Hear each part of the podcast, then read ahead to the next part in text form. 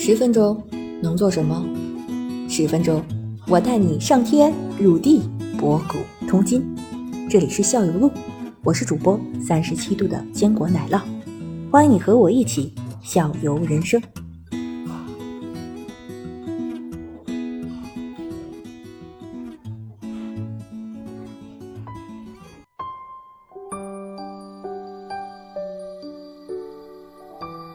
你想说什么？嗯，我哦，想起来了，上回我家家有几个螳螂卵，一个、嗯。现在就说说螳螂说说螳螂对螳螂，嗯，螳螂从小时候长到大吧，螳螂卵嗯。有俩螳螂卵，刚孵出来的时候基本没啥不一样的，刚孵出来的时候，刚出来螳螂非常小，对，而且是透明的。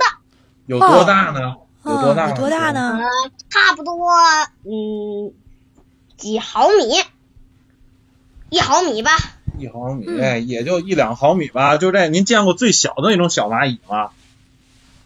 小蚂蚁，我我没见过，我我就是很小很小的，有对，两两就到什么两两毫米左右吧。一个螳螂卵，一个螳螂卵一次能出一百只左右。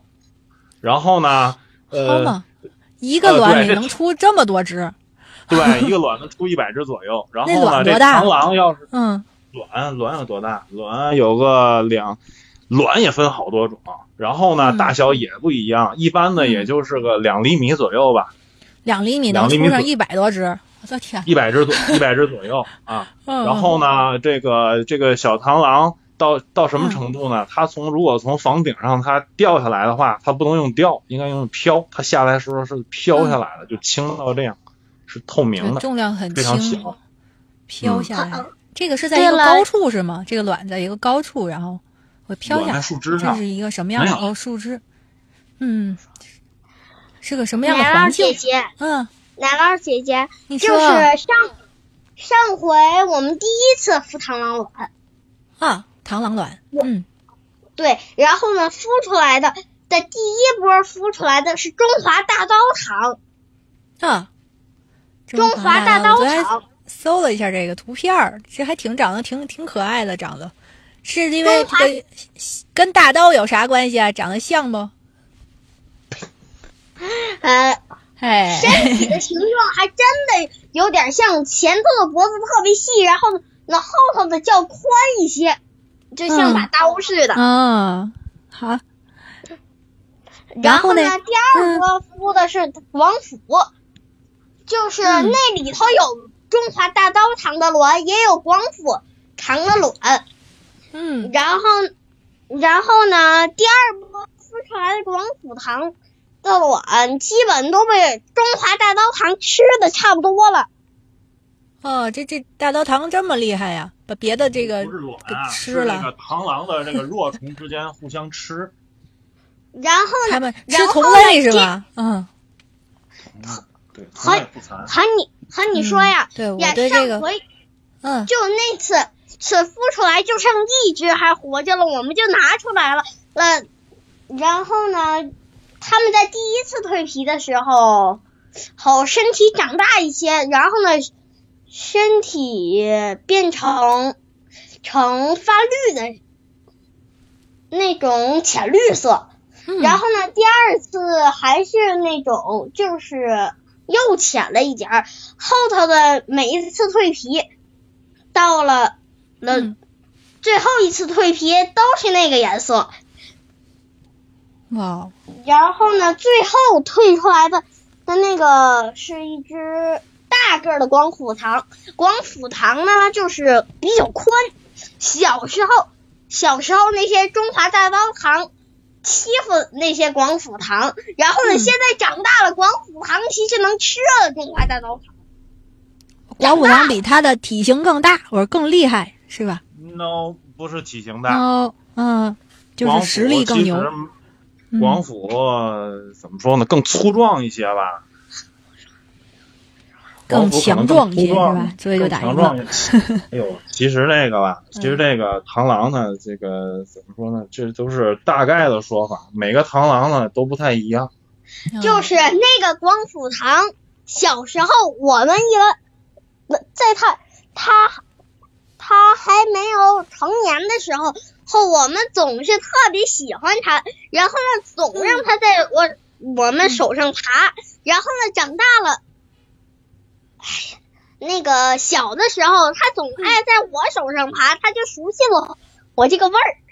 长大了呢，我爸爸，我爸爸一手伸过去，取它刀，我手伸过去，不刀，哦，它是你专属于你的小宠物，对吧？我 被你我捏他驯服了都不刀，哇哦，我我捏它还是很聪。明的，有一定智力的，是吧？有的时候，有的时候，那个上回，嗯。嗯，他长大的时候，我那个山石里还有水菜，就是蜻小蜻蜓，嗯。小的蜻蜻蜓小时候，然后呢里头有草金，那次差不多也冬天了，哎不对，那阵儿那天忘给他逮蜻蜓吃了，嗯，然后谁吃蜻蜓啊？螳螳螂吃蜻蜓？啊，忘给他逮了，忘给他逮了，然后呢，那我怕这一天饿死了，我就、嗯我就在那个山石里捞了条鱼，在那儿夹着，这晃悠晃悠，结果螳螂还给真给那条鱼给吃了。哇，这太厉害了，它。这个你这就看到它吃的这过程，你心里有感觉吗？你就会不会不舒服吗？就没不会啊，不会啊，这这这虫爸也会不已经习惯了了，我奶酪受不了了。我们看他吃东西，就跟那你们喂小朋友吃东西，哎呀，多乖，赶紧吃。行吧，好嘞，虫哥，咱接着说。我这个对螳螂的印象其实不太好，因为我感觉那个小时候好像我记得看《黑猫警长》，嗯虫爸咱们是不是一这个一代人？八零后，您是七零后是吧？嗯。没没有啊，我八零后，啊，八零后，咱八零后，我看那个童年阴影，我就觉得是《黑猫警长》里边那有一集黑寡妇，黑寡妇是螳螂吧？就是说她在新婚之夜把她的老公给啊吃掉了，我就啊，是是有那么一集，对，啊那就是我的童年阴影。所以我一想起螳螂，哦我的妈呀！它这这个个有这个同类互残的这种习性，这种呢，对、嗯这种呢，同类互残，这个这这点儿这点儿不光这个现在没有了，现在阴影没有了，让那个嗯。小小那个虫哥给你打消一下这个阴影。快快快，虫哥，就是就是爸爸同事也特别喜欢嗯螳螂，然后他们养螳螂，养了一只公螳螂，一只母螳螂，养嗯。嗯。养养了产产了五颗卵，啊那只母螳螂产了五颗卵，一嗯只母螳螂，而且都是那只公螳螂，啊反正就是没吃。哦，它就不是每只都要吃丈夫的，对吧？嗯在野外的可能会被吃掉，要是、哦但是在家里的话，它有就是没有生存受到威胁，它不会干这么残忍的事儿，是这意思吧？嗯就是野外食物不充足，但是在家里食物很充足，足，然后呢，它就不会吃。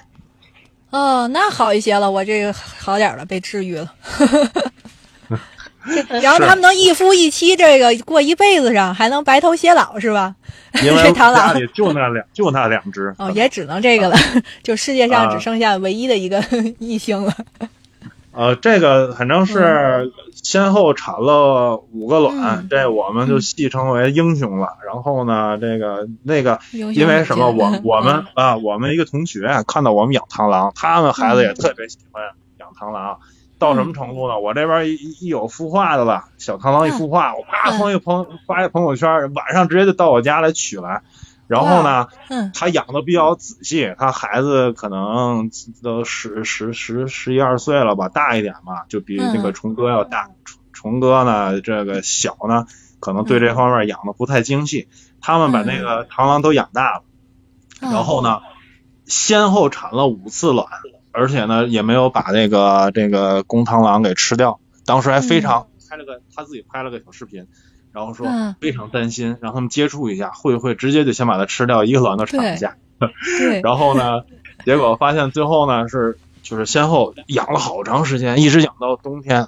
呃，这个这个螳螂那是我见过，就是比较颠覆性的吧，就是产了五次卵，所以我们就得到了这个结论，就一次性产五个卵还是五次？不是不是五次卵，每次产一个。产了五次卵，每次产嗯一个卵鞘。但是呢，这个隔一年孵化的时候，发现后边再产的卵的那个卵鞘里边的数量就没那么多了。你比如说，你第一个嗯卵鞘里头有一百个受精卵，嗯你到最后第五个有可能里头就是二十来个了，就没有那么多了。嗯，哦，还是我觉得还是这嗯可能这是后边的这个营养跟不上了，或者怎么样，他们已经就是已经是螳螂界里里边的这霸主了，我觉得都到这种区别。